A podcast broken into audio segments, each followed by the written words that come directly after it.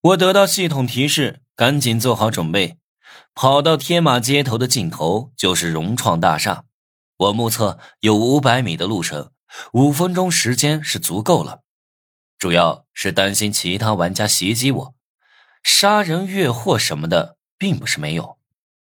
在特殊任务副本里，所有的通讯系统都用不了，我没法联系工会成员，也没法和陈思涵联系。我太紧张了，手头大部分的道具对付普通人还可以，在玩家面前就不够看了。这些玩家有一些是有道具屏蔽器的，一旦使用，我们的道具全都用不了，除非是有屏蔽干扰器。可我没有啊！叮，系统提示音响起，竞速开始了。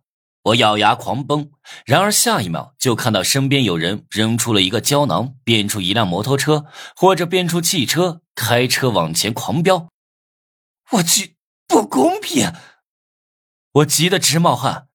这些道具我在玩家论坛里看到有人介绍过，是特殊任务里出产的，叫做收纳型交通工具。平时不用的时候就是一粒胶囊，使用的时候把胶囊扔在地上，它就会自动变成交通工具。他们肯定是经历过特殊任务，不然哪来的胶囊？这是作弊啊！可我又不能说什么。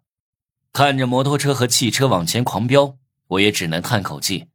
好在还有不少人是跟我一样的穷屌丝。我刚跑出去十几米，就看到一个穿白衣服的玩家被人一棍子打碎脑袋，倒在血泊里抽搐。两三个人围过去，在他身上一阵摸索，翻出所有的游戏道具带走。嗯，不错，收获很大。没想到这家伙还是个高级玩家，要不是我突然出手，还不一定能灭了他。拿着棍子的玩家嘿嘿冷笑着，杀了一个人就没当一回事儿，仿佛是家常便饭。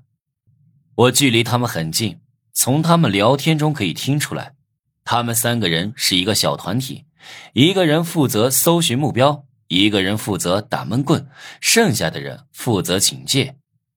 打闷棍的玩家，他手里的棍子可不是个普通东西，而是一件游戏道具。这具体是什么效果，我还不知道。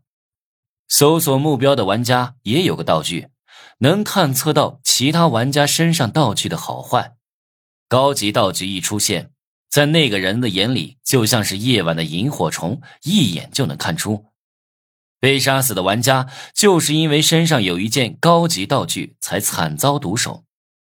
我头一回亲眼看到死人，一闻到空气里的血腥味，感觉胃里一阵翻涌，酸水直往喉咙里倒灌，没能忍住就吐了一地。我不是唯一一个吐了的玩家，不少新手菜鸟都吐了，只有老玩家才能保持淡定。